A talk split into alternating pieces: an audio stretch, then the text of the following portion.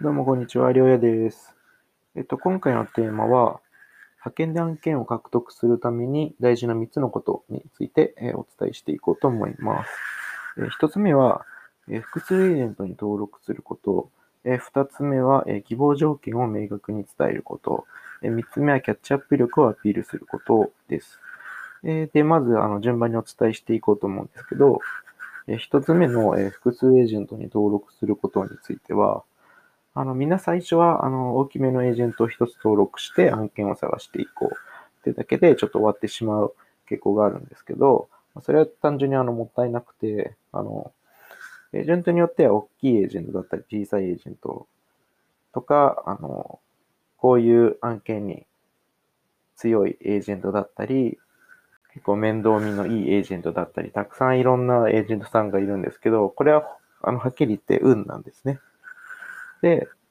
まあそう考えると一つのエージェントに絞って案件を探すっていうのは結構もったいなくて、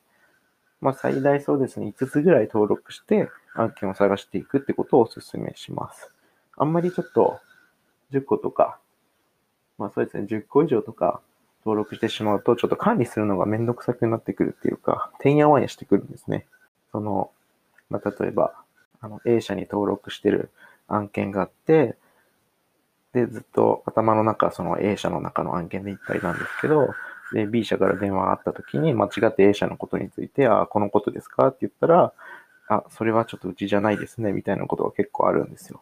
僕も結構そういうことがあって、はい、ちょっと、そんなこともあって、まあ、そうですね、最大5つとか4つとかそれぐらいがいいのかなと思います。はい。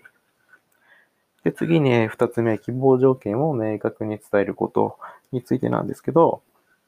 これは、あの、僕も派遣で、あの、最初、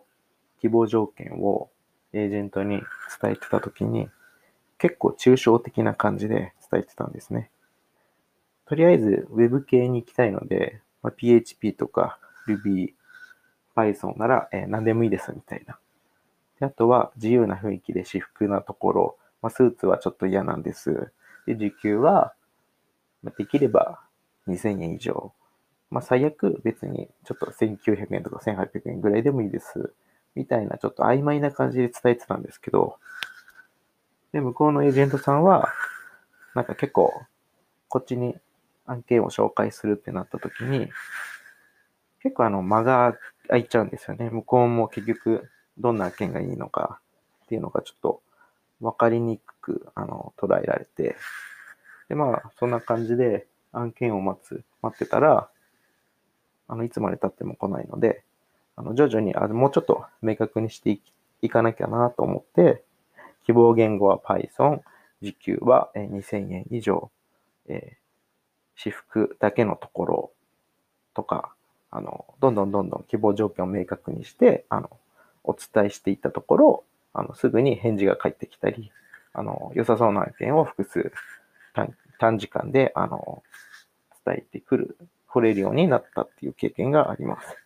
はい。なので、希望条件を明確にすればするほど、えー、向こうのエージェントさんもうまく汲み取ってくれるので、まあ、その分、あの、お互いの時間もどんどんどんどん、あの、短縮されていって、あの、採用までの時間も結構短期間で終わる可能性が高くなります。はい。で、えっ、ー、と、次に、え、3つ目のキャッチアップ力をアピールすることについてなんですけど、まあ、これは面接ですね。あの、まあ、顔合わせっていう名前なんですけど、顔合わせという名の面接ですね。でこちらは、ま、当然、まあ、いろんな正社員転職でとかでも当たり前だと思うんですけど、